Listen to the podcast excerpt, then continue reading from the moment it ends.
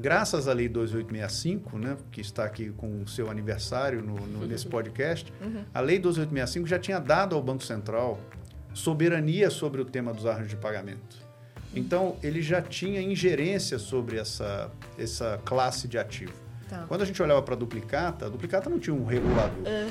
Eu nunca tive cachorro. Tá. tá. Sempre gostei de cachorro. E aí, um pouquinho antes da pandemia começar, uh. a gente adotou uma primeira cadelinha. Uh. E aí, logo depois, hum. a gente viu uma cachorra na rua e resolvemos pegar também a cachorra da rua. Então, ficamos com duas. Né?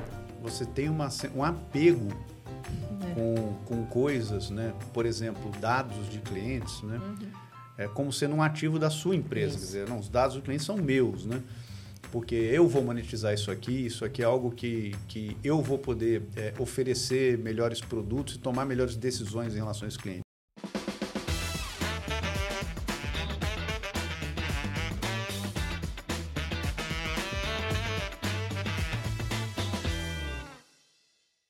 Dia, boa tarde, boa noite. Estamos aqui mais um SOS Bacen e hoje com um tema que com certeza todo mundo tem muita dúvida, gostaria de aprender mais, entender mais sobre registro de recebíveis. Exatamente. E Quem vai explicar Quem todo, todo o Paranauê para a gente é uma pessoa que é mega especialista nisso. Inclusive, foi uma das pessoas que ajudou a criar todo o sistema de registros de recebíveis aqui no Brasil, que é o Fernando Fontes fundador da CERC, para quem não conhece. Mas, além disso, gente, ele está nesse mercado de, é, né, de bolsa de valores, enfim, mercado de valores de uma forma geral, é, balcão, né, que chama geralmente, há mais de, sei lá quantos anos, acho que desde os 19 35. anos. 35. 35 anos, anos pois é. Aí, com, aí o que eu vi aqui, gente, foi stalkear ele um pouco. Com 19 anos ele veio para São Paulo, mas ele ficou por muito tempo lá no Rio de Janeiro, até que a bolsa quebrou, se não me engano. Sim, a bolsa e... do Rio de Janeiro quebrou, eu tô, me tornei paulista em função da bolsa de lá. Deslocamento do mercado para cá. Uau. E aí desde de então você resolveu empreender é, nesse mercado de é, cartões e vinculado à CVM, a registros e etc. E aí fundou a CERC, que foi fundada em que ano mesmo? Dois... 2015. 2015. Uau, já tem um tempão. Oito Parece que foi já. ontem. É, Seja muito bem-vindo, Fernando, ao obrigado, nosso podcast Lois, aqui. Obrigado, Mariana. Obrigado pela gentileza, pela generosidade de vocês de de me convidarem para participar desse, desse evento que vocês têm feito, dessa conversa com o mercado. Estou super feliz né? e estou à disposição para a gente explorar todos esses temas. Né? Uhum. Eu, de fato, vim para São Paulo em 1989, uhum. né? quando a Bolsa do Rio quebrou. Eu trabalhava em corretora e cheguei aqui, fui trabalhar em corretora em São Paulo. Uhum. E depois de alguns anos, em 1998, eu saí para fundar uma corretora de valores junto com um sócio.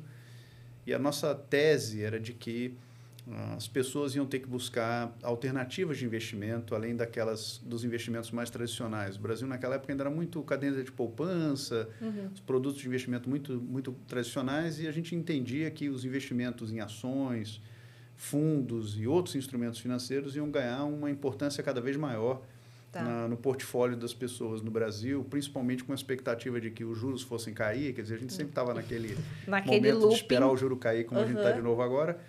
E aí, nesse momento, a gente montou uma corretora de valores. Né? Então, eu comecei a empreender, na verdade, com meus 20 e poucos anos, montando uma corretora, cujo a principal vocação era atender pessoa física naquela época. E, e logo depois, alguns anos depois que a corretora começou, a gente descobriu uma, um outro lado do mercado financeiro que envolvia os investimentos chamados alternativos naquela época, hum. que estavam começando no Brasil, que tá. compreendiam basicamente o mercado de securitização, hum. né, os FDICs, que foram regulados pelo Conselho Monetário em 2001, então era mais ou menos nessa época, e o mercado de private equity, que também estava se desenvolvendo, né? os fundos de investimento em participações tinham sido regulamentados também naquele começo. Uhum. E depois vieram os fundos imobiliários. Né? O primeiro fundo imobiliário que foi listado na Bolsa foi o Europar em 2003. Então, naquele iníciozinho, os anos 2000, tá. a gente falou, caramba, não é só comprar participação em empresa de capital aberto. Né? Tem muito mais instrumentos em que o investidor pode participar do resultado de empreendimentos, talvez até menores, olhando para private equity, empresas de capital fechado, olhando para o lado de investimentos imobiliários, comprar tijolo, né? só que na forma de, de investimento. E, por último, o mercado de securitização, que foi quando eu acho que eu fui mordido pelo mosquito do recebível. Tá. Então, essa história com o recebível é uma história que tem mais de 20 anos hoje, mas ela começou pelo la, pela ponta da locação, ou seja, pelo mercado de investimentos, pela indústria, onde eu trabalhei primeiro, que foi do lado de corretora, atendendo o cliente investidor em instrumentos e em securitização, que se tornou o principal negócio dessa corretora e depois virou um banco em 2009 para 2010 e virou o principal negócio eh, do, do, do grupo naquela época. Né? O mercado de securitização estava começando né? e, e cada vez mais eh, abrangendo novas classes de direitos creditórios. Né? O começo do mercado de securitização era muita sessão de crédito pessoal consignado, CDC veículo. Você tinha muitas financeiras e bancos de pequeno e médio porte que precisavam vender carteira para poder continuar concedendo mais crédito. Tá. Isso num tempo que a gente nem imaginava que ia existir fintech, instituição de pagamento e tudo mais. Era a época mais fácil. E naquela época, eh, a gente foi vendo a ampliação do mercado de securitização para outras classes de ativos. Começou a vir as duplicatas, né, os recebíveis de cartão, novos eh, instrumentos que estavam sendo securitizados. Legal. E foi exatamente assim que a minha história com os recebíveis começou. Tá. Olhando primeiro para o mercado de FDICs e entendendo o lastro dos FDICs, que são os direitos creditórios, e assim surgiu, inclusive, depois a ideia de montar a CERC, quando eu conheci o Marcelo Maziero, que cofundou a CERC comigo. A gente se conheceu em 2014 e começamos a conversar sobre como seria o mercado de crédito se negociar recebíveis fosse tão fácil quanto negociar ações. Que né? demais. Então, essa foi, vamos dizer, o I Have a Dream foi esse, Tá. assim. Muito Os recebíveis deveriam ser tão fáceis de negociar quanto ações, né? Que você consegue pegar o telefone ou pegar um aplicativo, comprar e vender. Você não está preocupado com todas as encrencas né? de eh, papel, eh, logística, carimbo. Então, você conseguir fazer tudo de maneira digital e com muita segurança jurídica, com segurança operacional, com muita eficiência. Então, esse sonho veio dessa experiência no mercado de investimentos, que passou por toda essa evolução, mas que quando a gente olha para o mercado de recebíveis ainda não tinha vindo essa onda. Então, foi disso que surgiu a ideia. Tá? Muito legal. Mas então, em 2010, quando a gente teve aí a nossa 2865, que está aqui né, nosso, no nosso SOS Bacen, então você ainda não estava no mercado de pagamentos, no mercado ali envolvendo os recebíveis de cartão. Não, não tinha nenhum, Não- não tava. nenhuma conexão. E um negócio interessante é que, quando eu era corretora, eu tinha que contratar um banco para fazer as minhas liquidações, né? E a minha intenção era de poder fazer minhas próprias liquidações. Né? E eu estou falando de coisa de 15 anos atrás, não estou falando de coisa de 50 anos atrás. Quando você volta 15 anos no tempo, se você falasse assim, eu quero fazer um pagamento da conta A para a conta B, a resposta que o Banco Central te daria é o seguinte, você tem que ser banco comercial Tá. né? Aí você fala, poxa, mas banco comercial é um negócio grande, né? Difícil. Uhum. Complexo. Eu só queria poder fazer um, um pagamento, ter um acesso ao, ao sistema de pagamentos e poder transferir de uma conta para outra. Hum. Não, para isso, só banco comercial. Então, é interessante porque eu comecei a me familiarizar com o mercado de pagamentos quando eu fundei o banco lá atrás Hum. para fazer as coisas que hoje não precisa de banco para fazer. né? Então, eu passei por toda uma jornada de ter que montar um negócio muito mais complexo, que é um banco comercial, Uhum. Porque não existia conta de liquidação, o corretora não podia ter conta de cliente. Só tinha conta reserva, É. é. tinha que ser... Não tinha. E também não existia conta de pagamento, missão de pagamento, nem num horizonte futuro imaginário a gente conseguiria vislumbrar. Estou falando de 15 anos atrás. Então, eu não tive nenhuma interação com o mercado de pagamentos, né? exceto essa experiência de precisar pagar e receber pelos recebíveis que os fundos, né, os FDICs, de que fui eh, administrador, né, enquanto corretor ou banco, tinham que fazer liquidações e a gente usava outros bancos. E o processo de consolidação de bancos no Brasil estava muito forte. Tá. Então, a gente usava um banco, daqui a pouco ele era comprado por outro, aí a gente migrava para outro banco que também era comprado por outro. Nossa. Então, no período de consolidação, a gente toda hora tinha que ficar trocando a instituição com quem a gente fazia todo o processo de cobrança e de liquidação. Poxa, então vamos montar um banco comercial para isso. Então, a minha história com pagamentos, ela veio pelo lado dos recebíveis, certo? Que, como eles são autoliquidáveis, uma hora eles viram um pagamento. Né? Aham. E aí, o relacionamento começou por aqui. E aí, quando nós começamos a CERC, né, eu e o Marcelo, o principal recebível que a gente queria ajudar a melhorar a credibilidade né, e, e, e toda a segurança era a duplicata. Hum. Né? A duplicata nos parecia ser o recebível com maior oportunidade, seja porque ele era o mais abundante e seja porque ele era o mais complexo, mais problemático. Uhum. Então a gente elegeu muito a duplicata como sendo o alvo de uma iniciativa envolvendo regulação e tecnologia que pudesse ser disruptiva tá. para que a duplicata voltasse a ter a importância uhum. para a concessão de crédito que ela já tinha tido no passado, o papel que ela desempenhou no, na obtenção de capital de giro pelas empresas no passado. Uhum. E é interessante porque a gente ficou muito mais conhecido no segmento de cartões, né? porque o que acabou acontecendo é que a agenda regulatória do Banco Central priorizou os recebíveis de cartão. Uhum. É, e a agenda de regulatória da duplicata, ela acabou tendo um ciclo de implementação mais longo. Uhum. Entre outras coisas, porque graças à Lei 2865, né, que está aqui com o seu aniversário no, no nesse podcast, uhum. a Lei 2865 já tinha dado ao Banco Central soberania sobre o tema dos arranjos de pagamento. Uhum. Então, ele já tinha ingerência sobre essa, essa classe de ativo. Tá. Quando a gente olhava para a duplicata, a duplicata não tinha um regulador. É. Né? Então, todo o processo legislativo para levar o Banco Central à condição de agência reguladora de duplicatas levou alguns anos. E o assunto de recebíveis de cartão estava na mão, vamos dizer assim, do ponto de vista legislativo, uhum. o Banco Central já tinha 12865 com ele. Então, foi isso que fez com que essa pauta regulatória priorizasse os recebíveis de cartão e as duplicatas vieram agora, quer dizer, bem depois né, do, do processo em recebíveis de cartão. Uhum. Uma passagem também muito curiosa uhum. é que o nosso nível de inconsciência sobre o assunto de recebíveis de cartão em 2018, a SEC fez cinco anos agora, então ela foi autorizada em setembro de 2018. Tá. 2018, se a gente lembrar, foi quando o Banco Central regulamentou as, o que ele chamou de normas transitórias, que ficaram em vigor até a entrada do Registro Centralizado de Recebíveis em 2021. Uhum. Então, essas normas saíram. E também uma consulta pública né, para regulação, que foi a consulta pública 68, se não me engano, lá em 2018. Uhum. Elas saíram mais ou menos na mesma época em que a gente estava no processo de autorização, concluindo o processo de autorização para sermos registradoras. E naquela época o Banco Central nos perguntou né, qual era o nosso plano para os recebíveis de cartão naquela época. E o nosso ponto de vista naquela época é de que não tinha plano.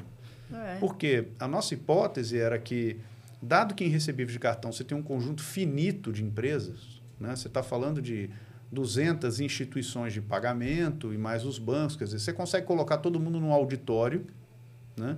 e consegue montar uma autorregulação que possa atender a expectativa de todos os agentes de mercado. Não é como na duplicata, que você está falando de milhões de pessoas, você não vai conseguir juntar todo controle, mundo é. para montar nada. Então, uhum. A nossa hipótese naquela época, em 2018, era o seguinte: não, não vai precisar de uma intervenção regulatória aqui, porque são poucos players, né? Eles sentam na sala, qual o problema, o que, que não está funcionando, o que, que precisa ser endereçado, e estabelecem uma, uma autorregulação entre eles ali para. Esse sempre foi o mecanismo.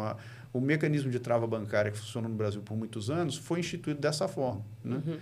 Mas não aconteceu isso, porque o que a gente não tinha se dado conta é de que a competição na indústria de pagamentos já estava num estágio de, de agressividade, né, de concorrência, que era impossível você conseguir juntar essas, essas pessoas numa sala e falar, olha, vamos construir aqui uma visão convergente de como é que esse, esse processo tem que funcionar. Uhum. É, e aí um comentário que eu escutei do Banco Central na época é que junta o mercado para fazer uma reunião para ver quais são os pontos de divergência. Né?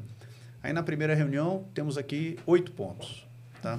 Então, entendemos, discutimos, vamos marcar a próxima agenda. Aí chega na próxima agenda, bom, daqueles oito pontos agora, com quantos estamos? Agora estamos com 17. Né? Posso imaginar. Foram dobrando pontos A, B, C, D em cada um então, dos oito. Estava ficando em cada reunião mais longe, em vez de ficar mais próximo. Vamos convergir o mercado. O mercado estava abrindo. Uhum. Então, ali foi quando o Banco Central falou, vou precisar fazer uma intervenção Uhum. Porque, por autorregulação, a gente não vai conseguir encontrar um ponto comum. Então, vamos buscar, por meio da regulação, algo que possa atender o interesse da sociedade. Né? Eu acho que o principal intuito ali foi... Era impossível agradar a todo mundo. né? impossível, porque as expectativas eram muito diferentes, mas a voz, vamos dizer, silente na sala, que era a voz do varejo, foi a que mais foi refletida na intervenção regulatória que foi feita pelo Banco Central naquele momento. Né? Então, acho que esse é um ponto super importante de destacar, porque é como a agenda regulatória do Banco Central prestigiou o pilar da eficiência nos últimos anos. Né? Eu acho que quem pegou um período mais crítico do sistema financeiro brasileiro, com muitas quebras de bancos, como aconteceu nos anos 90, é, vai lembrar que ali o pilar da solidez ele estava priorizado em relação a todas as iniciativas. O que importava ali era evitar quebras de bancos e um risco sistêmico e uma consequência mais severa para a população, né, para a poupança popular.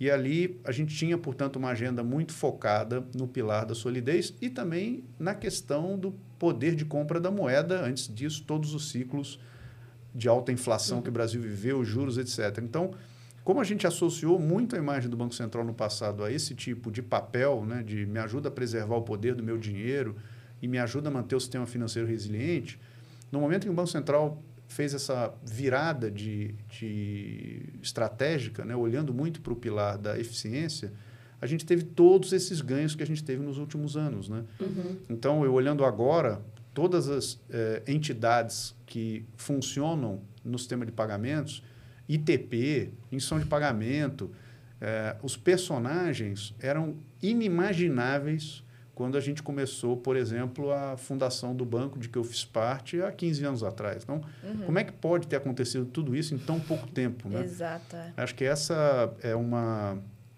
é uma declaração né, que eu queria fazer, um registro, já que eu sou registrador aqui nesse podcast, porque é um SOS Bacen no sentido do que a sociedade esperava uhum. né, como consumidor de serviço financeiro e o quanto a resposta do Banco Central foi é, potente, né? potente né, uhum. para ser tão transformadora. E mesmo nesse caso também dos recebíveis, eu acho que isso aconteceu por, por esse olhar mais para o interesse da sociedade. É, acho que isso foi muito legal mesmo em relação aos recebíveis, desse olhar que está comentando, do estabelecimento comercial, uhum. dele como dono do dado, do crédito, né, de fato, ali, do recebível, era ele era o, o destinatário final, então isso realmente muda, né? Então, assim, você tinha antes uma discussão de, entre a instituição domicílio, né, que ia cair o dinheiro, ou a própria adquirente, ou sub, enfim, uhum. de quem quer o recebível, não, mas espera aí, o recebível, na verdade, não é de vocês aqui, o recebível é do estabelecimento comercial, a é. gente está aqui, esse é o foco, e aqui que a gente quer deixar a transparência e a segurança, até para futuras sessões, e, enfim, empréstimos, tudo que tenha que envolve esse mercado, mas acho que foi uma mudança muito interessante, que depois a gente vê também outros movimentos de Open Banking, agora Open Finance, uhum. né, com LGPD também, então esse olhar para o usuário, né, usuário final, usuário pagador e recebedor. Acho que uhum. o Banco Central teve essa, essa mudança de, de estratégia, né, de foco ao longo desses e, pelo menos 10 anos. E, e para nós, dizer, acho que o nosso modelo mental, né, de quem está no mercado financeiro há mais tempo, você tem uma, um apego é. com, com coisas, né? por exemplo, dados de clientes, né? Uhum. é como sendo um ativo da sua empresa. Isso. Quer dizer, não, os dados do cliente são meus, né? Porque eu vou monetizar isso aqui, isso aqui é algo que, que eu vou poder é, oferecer melhores produtos e tomar melhores decisões em relação a esse cliente. E, e de fato, quer dizer, essa, esse movimento que aconteceu globalmente, mas acho que no Brasil com mais intensidade, né? Porque nós somos intensos, né? A gente é usuário campeão de WhatsApp, de Waze, de tudo, de Pix, de tudo. Tudo que uhum. vem a gente quer fazer mais do que os outros. E nessa intensidade de uso, é, o brasileiro adotou o Open Finance, o, os recebíveis também passaram por esse processo. Esses movimentos de dados abertos fazem um shift na indústria é, que eu diria que a gente superestima o impacto no curtíssimo prazo uhum. e subestima demais o impacto, impacto no médio e longo prazo. acho que a, a relação até da sociedade com o sistema financeiro está passando por, um, por uma transição grande, que eu acho que não tem, não tem volta, né, de como as pessoas se relacionam, né, como a minha filha se relaciona com a instituição financeira onde ela tem conta não tem nada a ver com o relacionamento que eu tive. Uhum. Né? Eu, tenho, eu tenho bancos onde eu tenho conta há 30 anos. Gente né? é apegado, né? Apegado. É. E acho que é importante, porque aparece lá cliente desde 1994. a gente gosta. Aquela coisa assim. Eu conquistei esse lugar. Eu não posso sair desse banco, porque eu sou cliente desde 1994. E agora você pega uma pessoa jovem que né? tem vários bancos, não, não tem nenhum apego, não tem nem gerente, né? Nem, às vezes nem sabe com quem conversar. Não tem mais a relação que a gente tinha, até mesmo de status. É. Né? Ela ficou muito diferente, né? Você queria ter o talão de cheque dourado ou o cartão silver ou o que for, uhum. por uma relação de status também que você tinha com aquela instituição que você construiu ao longo de anos de histórico. Então, eu acho que esse processo todo de mudança, né? É, é curioso que no Brasil ele teve como grande indutor o Banco Central, né? Eu, quando tenho a oportunidade de falar fora do Brasil, nos Estados Unidos, por exemplo, é, é, surpreendem que o Banco Central tenha que ser esse, esse agente de inovação. Né? Uhum. Porque no Brasil a gente se preocupa demais com. Já que a gente tem desafios enormes no âmbito do judiciário, né? a gente se preocupa demais com a segurança do que nós estamos fazendo, de modo que se não estiver literal, né, que eu posso fazer e como eu posso fazer, aquilo não escala. Você fica extremamente preocupado de fazer aquilo e dar um problema e você uhum. ter uma judicialização que você não sabe qual é o desfecho daquilo. Então, é curioso como fora do Brasil os mercados crescem antes de regulação e às vezes implodem. Né? Uhum. Isso está acontecendo, inclusive, lá fora agora, por exemplo, no mercado de cripto. Uhum. E aqui a gente é muito cuidadoso em não escalar aquilo que não está devidamente coberto pela regulação, uhum. porque a gente sente muita insegurança é. E eu acho que isso fez com que a gente tivesse mais dependência de um Banco Central inovador para patrocinar uma agenda regulatória, como ele vem patrocinando nesses últimos anos. É. Mas essa mudança de, de mindset também do Banco Central, e claro, por uma questão da prioridade estratégica, se a gente não está tão preocupado com o poder da moeda e com a solidez do sistema, porque atacou bem essas causas nos anos recentes, estou falando de 2016, 2017 para frente, é, não tem como evitar a agenda da eficiência, que foi a que trouxe para nós o Pix, o Open Finance, os recebíveis, o Drex, tudo que está vindo nesse grande é, assim, avanço é, que a gente teve no sistema financeiro, que já impactou o ambiente competitivo também, do meu ponto de vista, de uma forma irreversível. Uhum. Né? Irreversível, entre outras coisas, porque o custo de entrada, quando, por exemplo, eu tive que montar um banco, banco comercial para ter conta corrente, uhum. né? Capital mínimo de banco já era, na época, coisa de 30 milhões de reais, e isso estou falando de 15 anos uhum. atrás. Quer dizer, hoje você não precisa ter 30 milhões de reais de capital mínimo para você poder, poder abrir uma instituição que pode ter conta. Né? Sim. E todo o fatiamento dos níveis de risco, S1 até S5, dando uma, uma graduação, é, uma gradação proporcional ao risco, aos controles, à governança, ao que precisa existir, isso é fortemente indutor da competição, porque viabiliza que você possa testar novos modelos de negócio com um nível de capital menor, com um nível de investimento menor, o que 15 anos atrás era absolutamente impossível de fazer. Uhum. Né? Abrir um banco era uma coisa extremamente difícil e demorada, uhum. comprar um banco era uma coisa extremamente complexa, uhum. e hoje você tem muitas outras é, entidades, SCDs, SEPs, IPs, ITPs, que você pode fazer em um várias ano coisas. Tá é. é, e com, com nível de capital de 2 milhões de reais. Sim. Ou dessa, um milhão de reais um se for um ECD. Um ECD. Então, é. então, você tem muito mais é, estímulo à entrada desses novos players. O risco que eles representam é muito menor.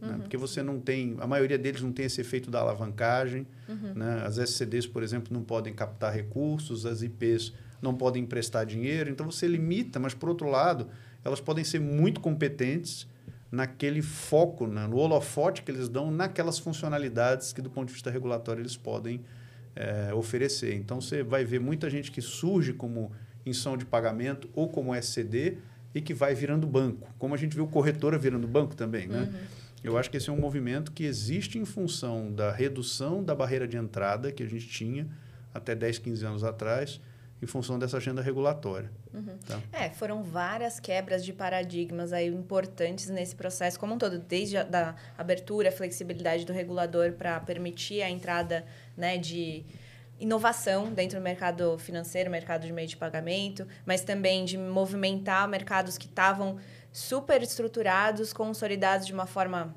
é, talvez não, não ideal, que é a de cartão, mas que tinham muitos players ali é, em volta e qualquer mudança era complexa, é complexa ainda até hoje, acho que e tem que ser cirúrgica, então acho que foi ele também teve todo um cuidado de, de conversar com players e empresas é, e pessoas relevantes na época que pudessem trazer essa organização de uma forma estruturada, que não promovesse um colapso de vez, mas também essas agendas continuam, né? Então é algo é muito, muito legal. Eu sou, eu sempre falo, sou suspeita para falar, porque eu sou super fã do Banco Central e ainda mais as pessoas que entram dentro dessa comunidade que ele vai criando e a seriedade que as pessoas têm na hora de, de lidar ali, etc. Mas aí, aí eu queria entender de você, assim, na sua leitura desse histórico todo, o que, que você enxerga. É, de oportunidades além dessas que você comentou que o Banco Central pode ainda gerar é, para o mercado, seja o de securitização, seja de outros, outras questões que você está é, tá, tá lidando com eles, acho que ligado à CVM, que tem a ver com, com Open Finance, além da, da securitização, é, que você pode compartilhar aqui com a gente. O que mais que ele está em mente, que a gente ainda não tem discutido e que tem a ver também com, com as registradoras, que pode é, agregar e, e complementar nesse, nessa, nesse ecossistema gigante? De meio de pagamento. É, não, não foi muito, muito clara a minha pergunta, não, mas foi bem. Eu entendi o espírito. O, o, o que eu enxergo aqui, de novo, o, a escolha de recebível de cartão hum. como sendo o primeiro instrumento, né? ela não foi feita por um processo científico de escolha, ela tá. foi feita por uma questão de urgência. Né? Nós estávamos enfrentando, em final de 2018, um colapso da trava bancária. Hum. Né? Quando algumas grandes adquirentes é, rescindiram um contrato com o sistema de controle de garantias uhum. e disseram que a partir de agora, ali, até pelo cenário competitivo de ter muita gente crescendo que não seguia o contrato da trava, então eu também não vou seguir. E aí isso gerou a necessidade do Banco Central reagir. Tá. E ele só reagiu depois dele tentar fazer hum. um processo de construção autorregulado que foi que a acabou não sendo bem sucedido.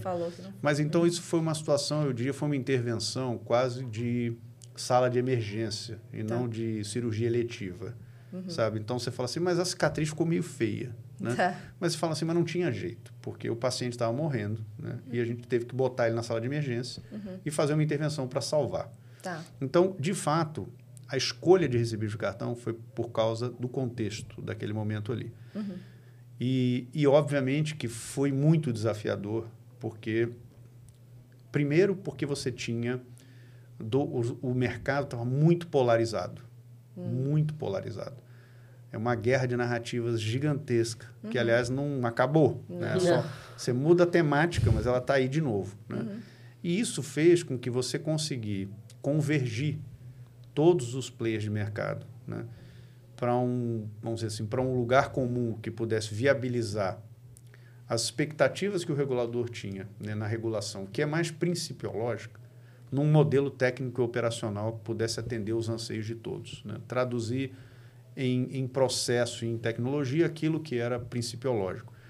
E esse processo, no meu ponto de vista, ele sofreu demais né, por causa de dificuldades com a governança. Como é que a gente toma decisão nesse grupo com tanta gente? Né? Uhum. Por que, que a gente vai fazer assim ou vamos fazer de outro jeito. Esse foi um primeiro aspecto. Segundo aspecto é porque a volumetria em recebível de cartão ela é um negócio assustador. Astronômico, né? assustador. Né? a quantidade de transações que são processadas... Vocês tinham a dimensão de, dessa, dessa... Completamente equivocada. Nossa. Porque qual foi a realidade com que a gente se deparou? Quando a gente olha o histórico anterior, você falava, poxa, mas já tinha um sistema de trava de bancária funcionando no Brasil há alguns anos. Tinha. Vamos pegar ali os volumes. E aí você tinha, naquele contexto daquele sistema, um conjunto de players que atendem clientes de um perfil médio para grande, certo? Então, você tinha ali é, players que têm um processo de aquisição de cliente que usa agência, gerente, visita, etc. Então, foi o, o, o, a forma como a gente distribuiu o produto de adquirência durante anos no Brasil, fisicamente, uhum. né, com, com, com, rede de agência, com estrutura. Uhum. Isso penetrou até uma, um perfil de tamanho de empresa. Dali para baixo, a penetração veio por meio de mecanismos de distribuição mais digitais, né, de empresas que eram mais asset light e que conseguiram levar isso para um conjunto 10 vezes maior de usuários do que estava sendo até ali. Quer dizer, a inclusão financeira que veio por esses challengers, esses novos players no setor de adquirência, ela é gigantesca e ela não era conhecida.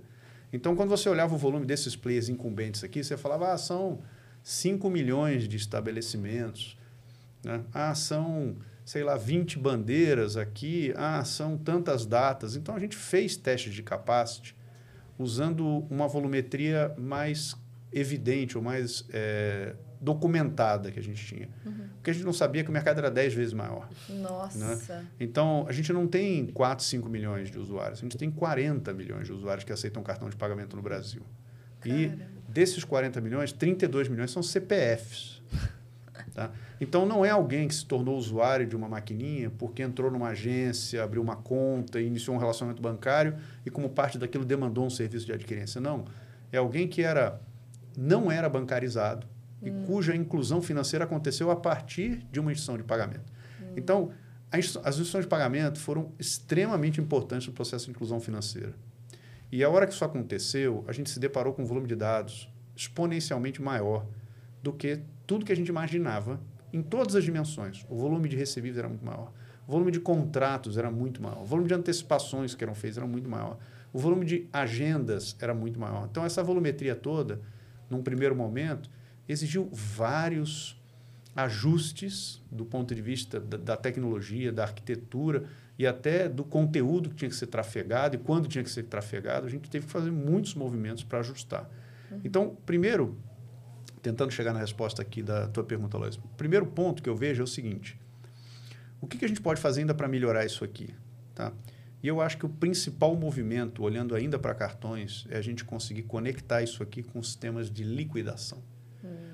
Porque a história do recebível começa com uma transação comercial, um serviço prestado, né? Você comprou um saquinho de pipoca ou uma geladeira e termina quando o dinheiro cai na conta do domicílio daquele estabelecimento comercial ou do terceiro com quem ele fez algum contrato. A gente não tem visibilidade dessa liquidação. Uhum. Né? Então, quando você não integra a liquidação com o sistema de registro, o sistema de registro em si, hoje nós somos quatro sistemas, né? Então, você tem quatro pontos de falha. Pode quebrar um, o outro, outro, outro. Quando você envolve 300 participantes, são 304 pontos de falha. Uhum. Então, pode dar errado em 304 lugares diferentes. Se a gente não tem, de fato, uma integração disso com o sistema de liquidação, a nossa resposta à falha é muito mais lenta, porque a gente fica sabendo depois, quando alguém reclama, que teve uma falha de liquidação. Uhum. Falhas operacionais acontecem todos os dias, e é coisas do tipo, faltou o hífen no número da conta, ou o cara já encerrou a conta ali. Uhum. Então, este cenário de integração com o sistema de liquidação, para mim, ele traz um valor enorme para o que já está pronto e já está funcionando. Fora isso, tem uma outra dimensão, que é os demais ativos financeiros, que podem ser utilizados como garantia pelas empresas no Brasil e que vêm para o mesmo registro centralizado que cartões já veio. Né? Uhum. A gente fala muito das duplicatas porque elas são as mais, talvez, é, onipresentes né? e que não importa o setor da economia, um escritório de advocacia emite duplicata, uma indústria de parafuso. Mas quando a gente vai para o mundo de segmentos como o agronegócio e o mercado imobiliário, esse processo de registro centralizado também está acontecendo de uma maneira menos percebida, porque é muito nichado em setores, mas o agro começou com a lei do agro, lá a lei 3986, né? Uhum. E aí veio em ondas, né? O Banco Central regulamentou tamanhos de títulos do agronegócio que tinham que entrar em registro centralizado. Depois veio no mercado imobiliário a regulamentação para os recebíveis de financiamento à produção de imóveis, então, todas as vendas de apartamentos que aconteçam no Brasil, né, em que você compra a prazo aquele imóvel e os recebíveis passam a ser garantia de um plano empresário do banco que vai fazer o financiamento da obra, todos eles estão vindo para registro centralizado também dentro dessa agenda regulatória. E na outra frente, a CVM, que faz a supervisão dos FDICs né, e das operações de securitização, ela, com a resolução CVM 175, determinou o registro centralizado dos recebíveis adquiridos por FDICs. Então, na ponta compradora, veio a determinação de registro pela CVM como regulador do mercado de capitais. E na ponta originadora de créditos, o Banco Central já instituiu esse regime para duplicatas, recebíveis de cartão, agronegócio, imobiliário e até as CCBs. ainda que elas não tenham se não tenham viralizado, as CCBs escriturais que foram instituídas pela regulamentação na época da pandemia, uhum. com a própria Lei 3986 e a Resolução 4036 do Banco Central, uhum. elas também têm a previsão de registro centralizado para CCBs escriturais. Acabaram não, não pegando na velocidade que a gente imaginava em função da, da pandemia, mas isso tudo é uma outra dimensão dessa evolução, que é uhum. a gente trazer outros ativos financeiros que fazem parte do contas a receber das empresas, uhum. que hoje estão fragmentados, Sim. estão aprisionados nos sistemas dessas empresas, ou na planilha de alguém, ou no uhum. relatório de um contador. A gente está é, soltando isso de lá e jogando isso num ambiente que tem padronização, interoperabilidade e é inclusivo para que nessa mesma agenda de empoderamento, não importa se você é uma incorporadora, se você é um produtor rural, uhum. se você tem uma indústria, ou um atacado, ou um varejo, o teu contas a receber, ele estará num ambiente centralizado, de modo que você não é mais é, quem declara para o seu credor, né, com base num formulário. Antigamente você preenchia declaração de faturamento. Ah, eu vendi tanto. Você preenchia aquele formulário e entregava para o banco. Não, você não precisa entregar formulário nenhum para o banco. Uhum. Você tem que dar um consentimento. Uhum. Porque o espírito agora dessa, desse novo paradigma da LGPD e do Open Finance é o dado é seu, uhum. você autoriza quem você quiser para acessar essa informação. Então, essa perspectiva aqui é uma outra dimensão. E eu acho que tem uma terceira, que tem a ver com esse tema da liquidação, que é a gente tem que integrar os sistemas de liquidação e os arranjos de pagamento aos ativos. Uhum. Eu acho que o primeiro movimento que a gente vai ter vem com a regulamentação de boletos, né, onde a gente precisa garantir que se você pagou um boleto e aquele boleto diz respeito a algum ativo que foi cedido ou dado em garantia, o dinheiro tem que ir para lá. Né? Quando a gente faz pagamentos, a gente está pagando hoje ativos, ou seja, fatos geradores. A gente não está mais pagando pessoas. Uhum. Então, a gente precisa garantir que o domicílio correto vai ser respeitado na hora dessa liquidação. Isso tudo avança também para a agenda do Drex, no meu ponto de vista, porque é inevitável, se você precisa organizar os pagamentos, olhando para boleto, PIX, uhum. se a gente chega no Drex, quer dizer assim, por design, é muito mais fácil você resolver esse direcionamento né, quando você tem como programar as condições do contrato numa, na própria moeda ou na própria infraestrutura, do que você tentar fazer isso no sistema de cada um, né? É. E o nível de falha que você vai ter vai ser muito maior. Então, eu acho que eu diria que, vamos dizer, vamos ficar, vou ficar feliz, né? Construção de um negócio de infraestrutura é um, é um projeto de longo prazo. A empresa tem cinco anos. Uhum. Ninguém constrói nada em menos de dez, né? em nenhum negócio de infraestrutura. Mas eu acho que eu vou ficar bastante feliz se a gente conseguir, nesse período, né? É, colocar de pé essa infraestrutura, esse ecossistema que tenha os recebíveis de cartão, estamos falando de 3 trilhões e meio de reais por ano que já passam no, no, ecossistema. É muito dinheiro. Na SERC passa um tri por ano. Né? Passado passou um trilhão. São 80 bi por mês. Nossa. Depois, duplicatas. São 11 trilhões de reais de ativos originados no Brasil é, que podem vir para um ambiente centralizado com essa agenda da Resolução 339 que o Banco Central soltou recentemente.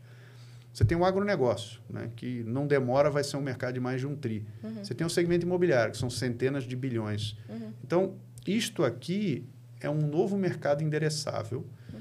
para instituições de pagamento, porque você começa a ter cada vez mais necessidade de serviços de gestão financeira, de pagamentos, de crédito, né, e cada vez mais com a segurança de ter esses recebíveis todos como garantia, como colateral. Uhum. Né?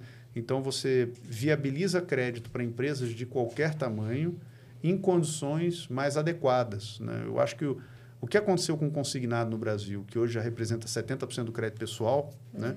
e o crédito pessoal no Brasil cresceu em magnitude nos últimos anos, uhum.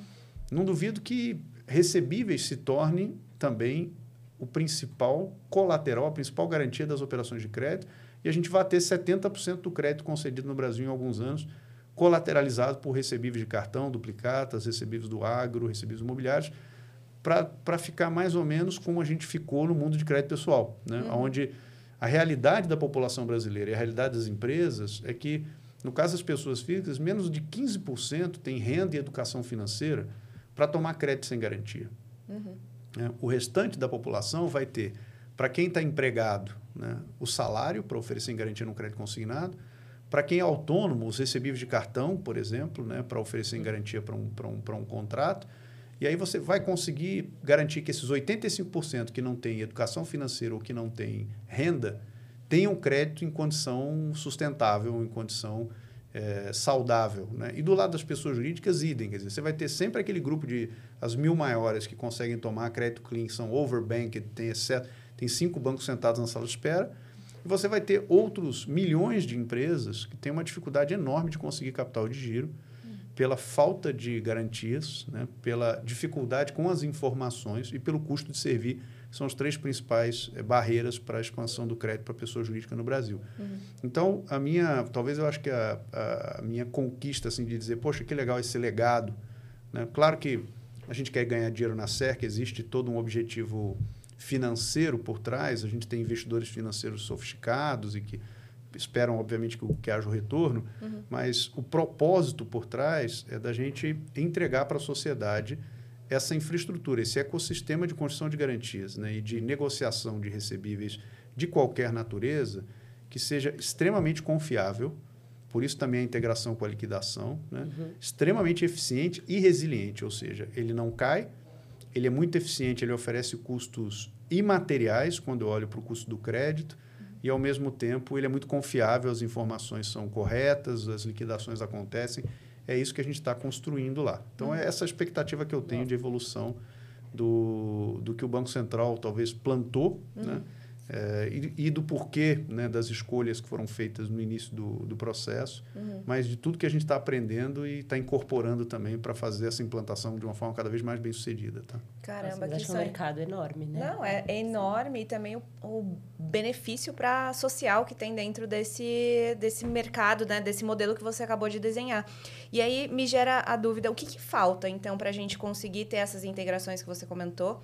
E, e aí, vendo aí pro... Me gerou várias dúvidas, assim, como que o Pix se conecta, então, o Drex se conecta dentro dessa dessa jornada de, de recebíveis e tal, até porque o, o Drex eu acho que é um pouco mais complexo, que tem a tokenização, vocês estão pensando isso provavelmente, e, e aí, além disso, né, é só, somente esses, é, somente, né, é, é, o foco é registro de recebíveis de diversas fontes, mas vocês também pensam em, em registros de outros tipos de garantia, por exemplo, meu celular.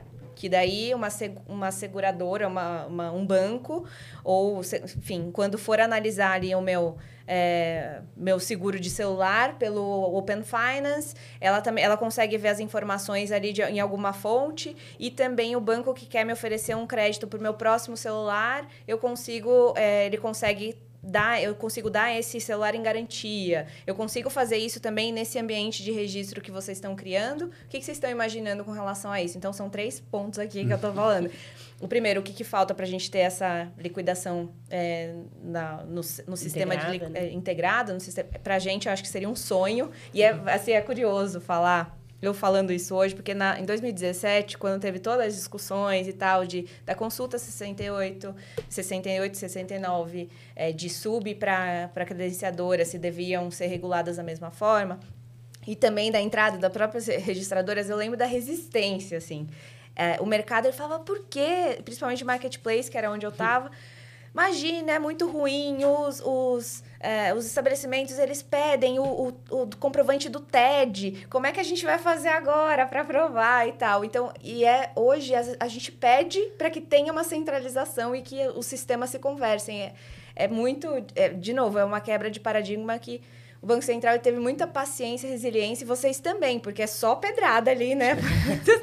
é uma educação do mercado, né? Para isso, para essa Exato. nova realidade. É. Eu acho que a questão da, da integração com o sistema de liquidação, eu acho que tem, tem um desafio aqui. Primeiro, por incrível que pareça, tem um desafio que é sistemas operados pelo setor privado, uhum. certo? Você tem um conjunto de sistemas que são operados pelo setor privado. Então, é, por exemplo, a, a Núcleo opera o Citraf e o Siloc, né? Tá. São dois sistemas de liquidação. O Citraf liquida TEDs e o Siloc liquida boletos, por exemplo. Né? E o boletos tem a PCR, a plataforma de cobrança, etc. Então, nesse contexto, com o sistema operado pelo setor privado, o Banco Central precisa regulamentar, né? É, que mudanças esses sistemas de liquidação vão sofrer? E o mesmo vale, por exemplo, para o âmbito do sistema de liquidação de cartões, que é o SLC, por exemplo. Né? Uhum. Então, é, que, que mudanças esses sistemas de liquidação deveriam, deveriam sofrer uhum. para que haja uma maior integração com os sistemas de registro? Né? E que acessos os sistemas de registro deveriam ter a esses sistemas de liquidação? Então, isso hoje já está sendo objeto de discussão já a nível de minuta, vamos dizer, de tá. audiência restrita para desenvolver isso no âmbito dos sistemas operados pelo setor privado. Tá bom. Tá? Agora, quando você vai para os sistemas operados pelo setor público, né, e particularmente a gente tem o PIX na mão, né, uhum. o STR, o PIX, e depois teremos o DREX. Né, é, existe uma agenda uhum. né, do regulador para esses sistemas, né, e obviamente tem todos os desafios que a gente vê no, no âmbito público de orçamento. Né. Então, a grande dificuldade é a gente precisava viabilizar mais recursos para o nosso regulador continuar fazendo mais inovação. Né? Eu não tenho resposta para esse problema, é um problema uhum. super sofisticado uhum. é, de política pública, né? mas o fato é que as limitações orçamentárias hoje elas têm muito impacto nessa agenda de inovação. Né? E aí a gente pode falar tanto na dimensão de investimentos, né? de dizer assim, olha, vamos comprar máquina ou vamos é, investir em licença de software para fazer mais coisa aqui, uhum. mas também do ponto de vista de recursos humanos. Né? É. É, nós temos que, de alguma maneira, como, como país, né, uhum. é, dar mais recursos para as agências reguladoras que funcionam muito bem no Brasil, uhum. né? mas que, se a gente não cuidar delas com todo carinho, é, o tempo vai passar. Uhum. Essas pessoas incríveis que estão lá hoje podem não estar lá amanhã. É. Né? Em alguns casos, porque se aposentaram, né? porque alguns já estão lá há mais tempo. Sim. Em outros casos, porque foram para o setor privado, como alguns amigos que a gente fez no Banco Central ao longo dos últimos anos acabaram tomando essa decisão né? de fazer essa transição. Então, acho que o momento da carreira também é um momento extremamente sensível, extremamente delicado, e eu tenho certeza que todo o mercado financeiro que é fã do Banco Central e que optou por ser regulado porque reconhece que é o, eu chamo de o Brasil civilizado, né? Você viver dentro da regulação do Banco Central, onde você sabe que tem regra e não cumprir regra tem consequência. Eu acho que isso traz para as pessoas civilizadas uma condição muito mais é, adequada para você desenvolver a sua atividade, né? Uhum. Do que no Brasil não regulado, né? Onde você está uhum. sujeito a todo tipo de risco.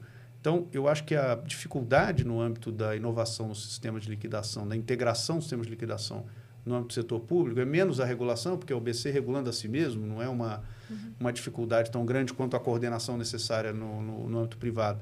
Mas é a questão também de recursos. Quer dizer, como é que a gente consegue manter é, o Banco Central com, com os recursos humanos e de tecnologia para que ele consiga, consiga patrocinar essa agenda. Né? Uhum. E, ao mesmo tempo, as registradoras hoje elas desempenham parte de uma agenda de políticas públicas, né, voltadas aí ao desenvolvimento do mercado de crédito.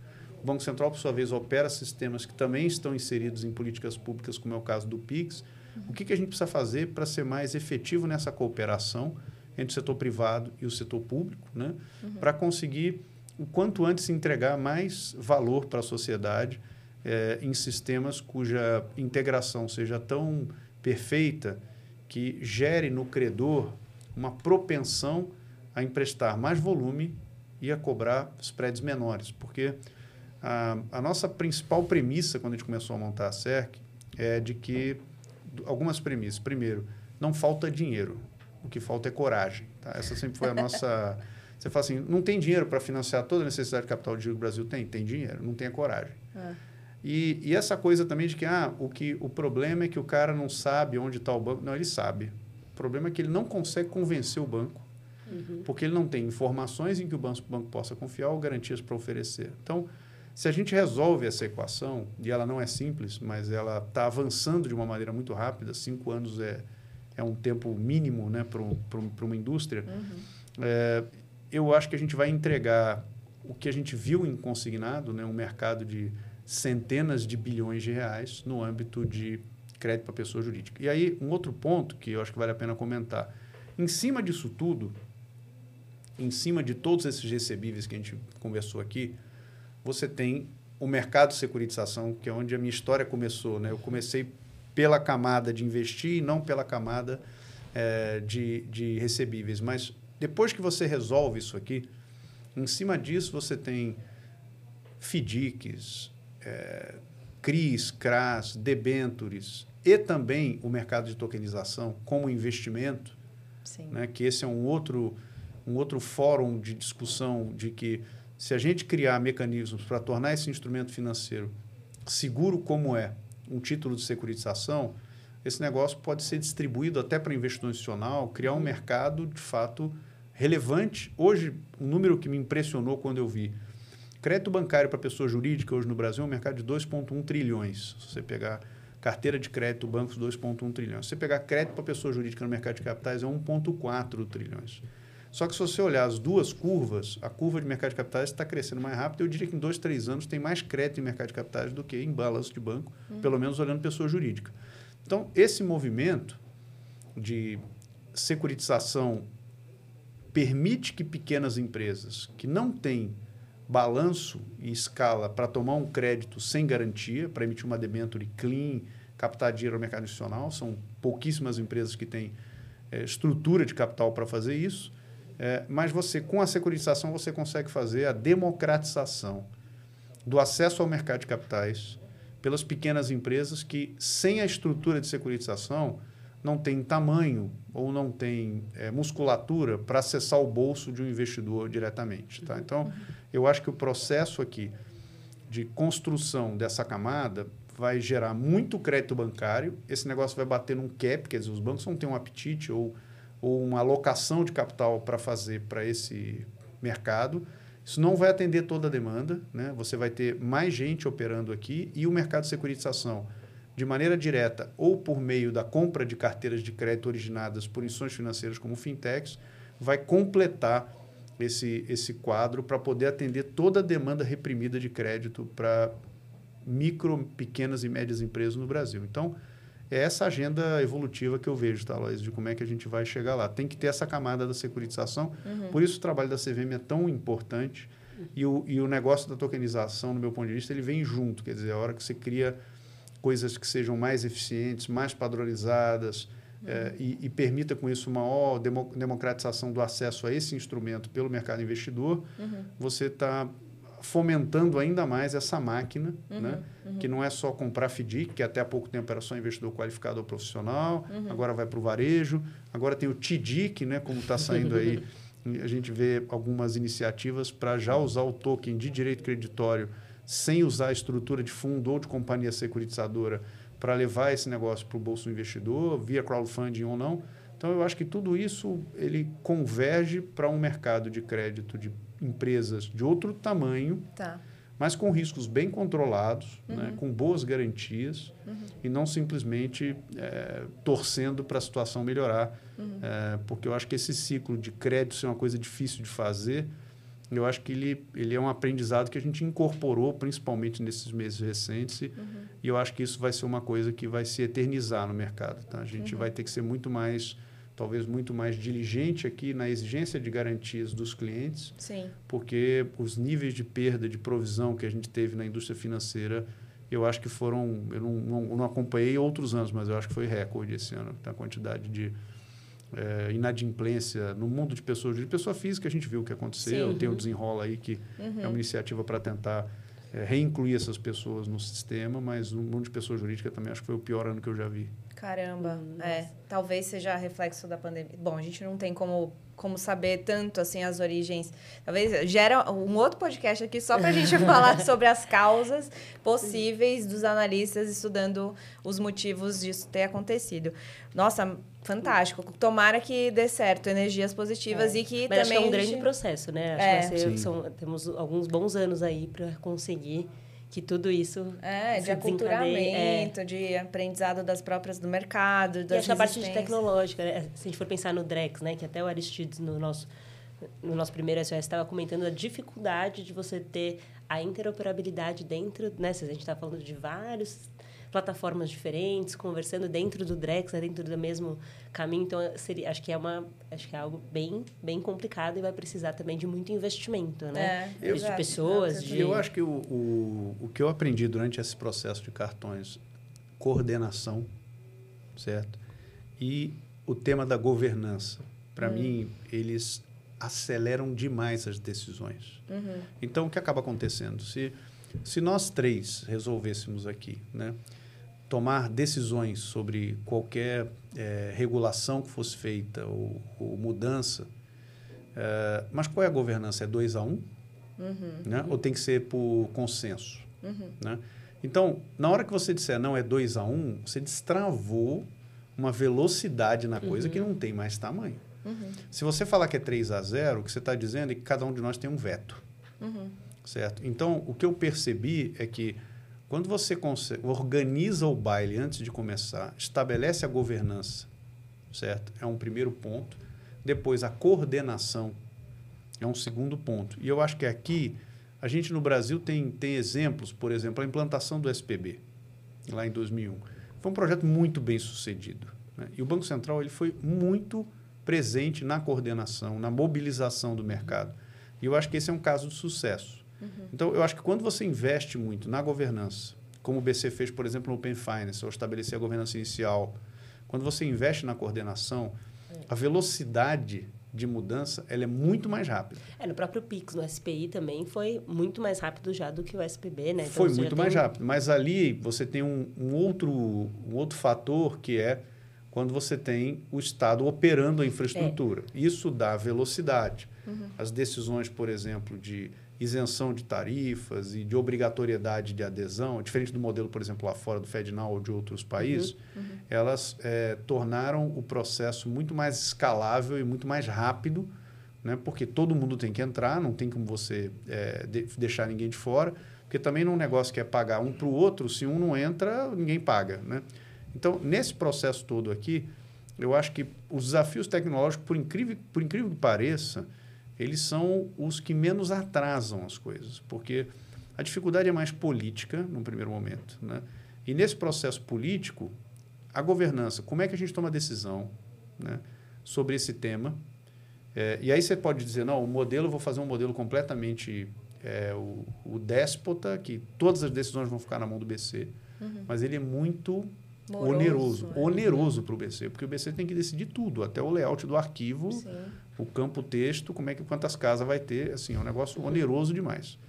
Por outro lado, o setor privado precisa de ajuda nos temas de governança, de coordenação, e isso é, caiu muito uma ficha para mim quando eu li um paper sobre o Open Banking de UK, que foi feito por um pessoal de Stanford, falando dos desafios da implantação do Open Banking lá, né? Uhum. E a conclusão é de que em toda indústria, em toda indústria que você vai implantar padronização e interoperabilidade, é, você vai ter enormes desafios. Por quê? Porque todos os players que já estão lá, o incumbente, pode ser um hospital, pode ser uma universidade, o que for, ele já tem os seus próprios padrões, ele tem as suas próprias é, regras de negócio. Você chega lá e fala, não, agora os padrões mudaram, agora é outra regra de negócio, agora assim, a, o investimento, o investimento que ele teria que fazer para fazer do jeito que você quer uhum. é gigantesco. Então, Sim. o nível de mobilização que você precisa fazer de mercado é muito grande. E eu acho que, portanto, é um trabalho muito mais de coordenação do que o técnico. Porque se você acerta a governança, diz como é que a gente decide,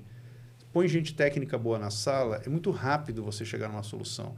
E depois fazer o processo de implantação disso também tende a ser um processo mais rápido. O difícil é você fazer ou no modelo onde o Banco Central tem que assumir tudo, que isso é muito oneroso, uhum. né?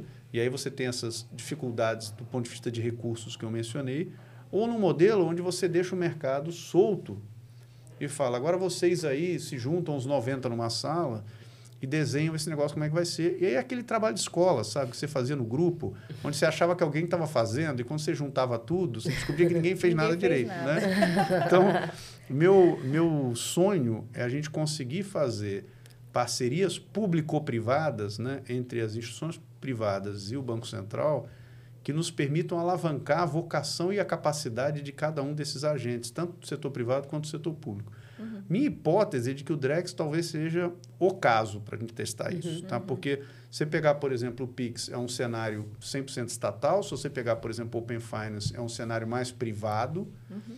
E eu acho que o equilíbrio está no meio do caminho, onde o Estado possa ser o sponsor da, vamos dizer assim, da plataforma, mas o desenvolvimento de produto e toda a inovação fica a cargo do setor privado. Uhum. Mas sem anarquia, sem bagunça, né? Uhum. com coordenação, com, com uma presença é, do regulador para garantir, para organizar o baile e garantir que a gente vai, vai ser bem sucedido e que a gente vai entregar os benefícios que a sociedade espera receber desse projeto. Tá? Então, acho que eu estou muito otimista com o Drex sob essa perspectiva uhum.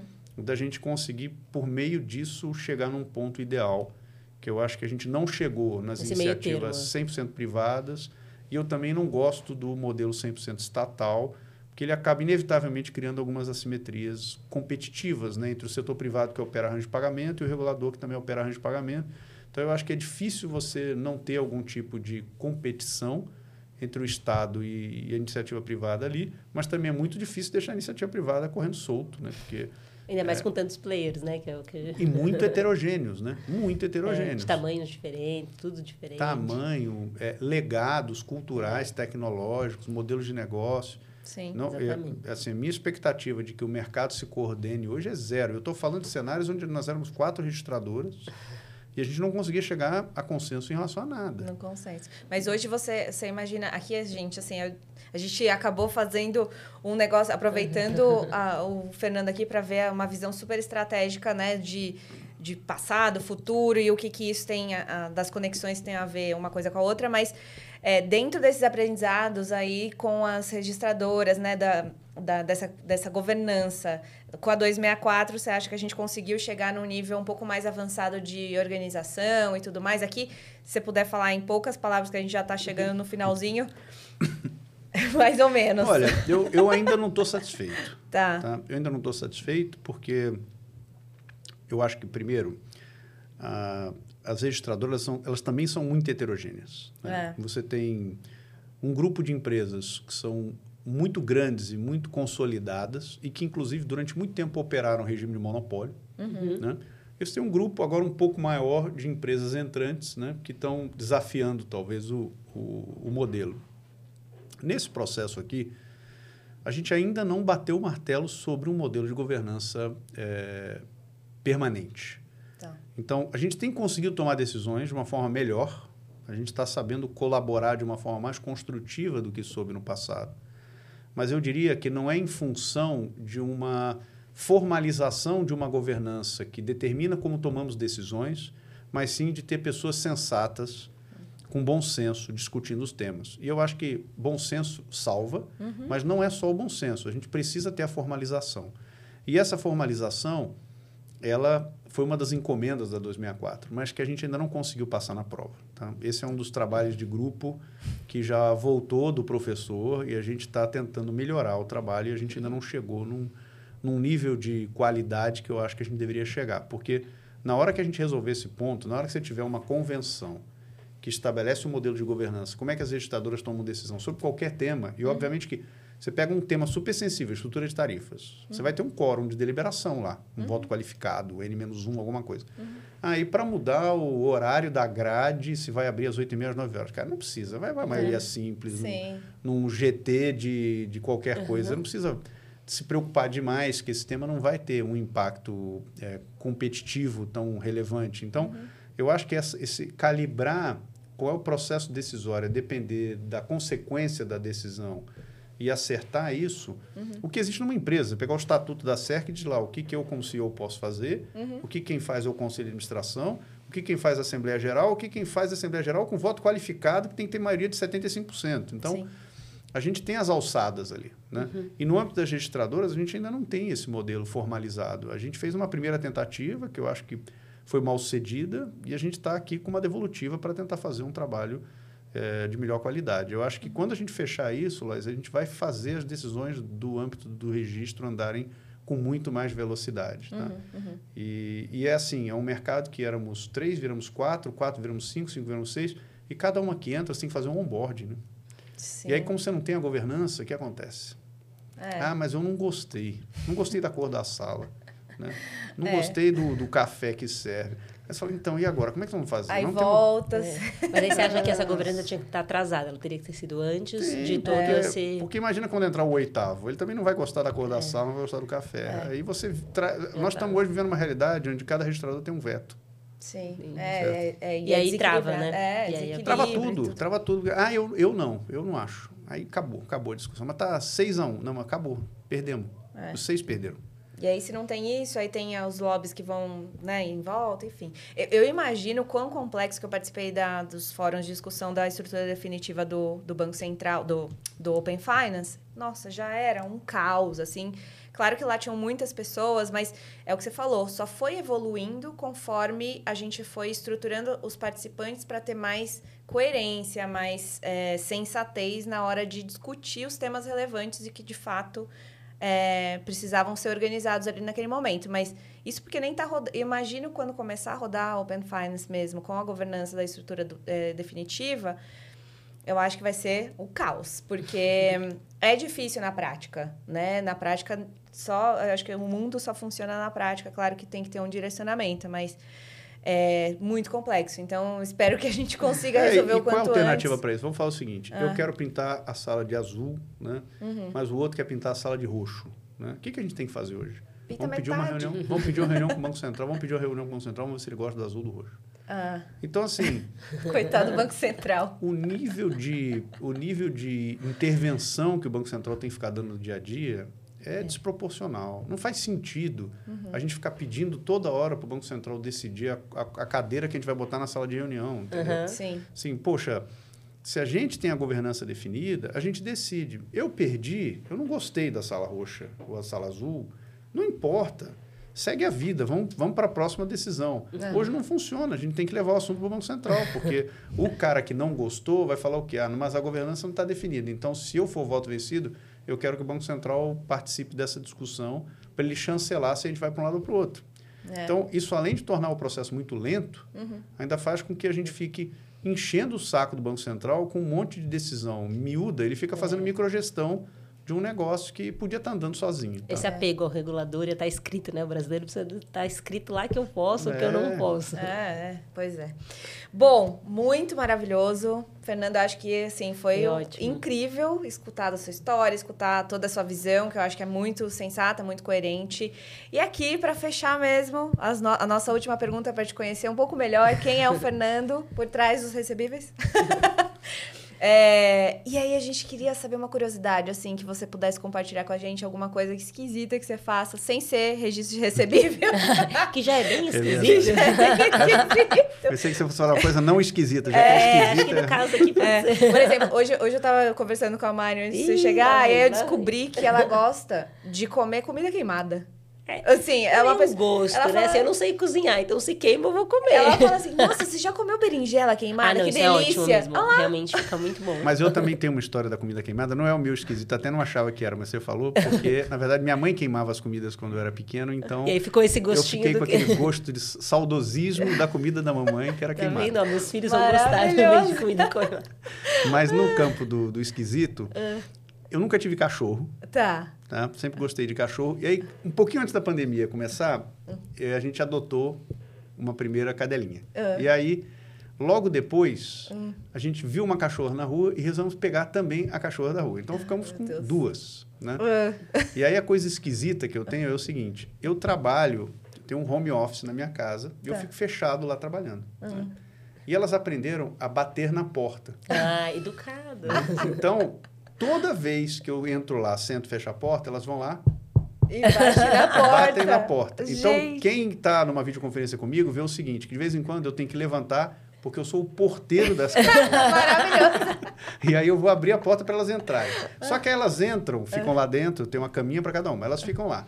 Só que daqui a pouco, toca uma campainha ou alguma coisa, elas querem sair para ver o que está acontecendo lá fora. Aí o porteiro das cachorras tem que levantar para ir abrir a porta. Então, eu fico o dia inteiro me levantando da cadeira do trabalho para ficar abrindo a porta para cachorro só. entrar e sair. Maravilhoso. Não, elas fazem um, benefício para é. você, que você levanta, faz o exercício. É, eu, eu, sigo aquela sai. regra de a cada uma hora levanta, no meio a cada meia Ela hora já abrir a porta para cachorro.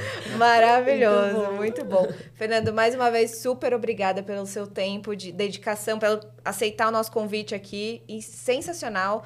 Portas sempre abertas, sempre né? Sempre abertas. Eu acho que aqui vai ter. A gente tem o quê? Até 30, 2030 30 assunto para falar, né? Então a gente espera aí a evolução e contem, contem com a gente, conta com a gente para é, ser aqui um ambiente seguro para você também compartilhar dores ou, ou até visões que, que acha que é ah, bom a gente se organizar nesse sentido, nesse lado. Então, aqui é sempre um ambiente aberto para esse tipo de debate também. Tá, Joia. Obrigado pelo convite. Sucesso para vocês aí como influencers. Show. Obrigada. Obrigada. Tchau, tchau.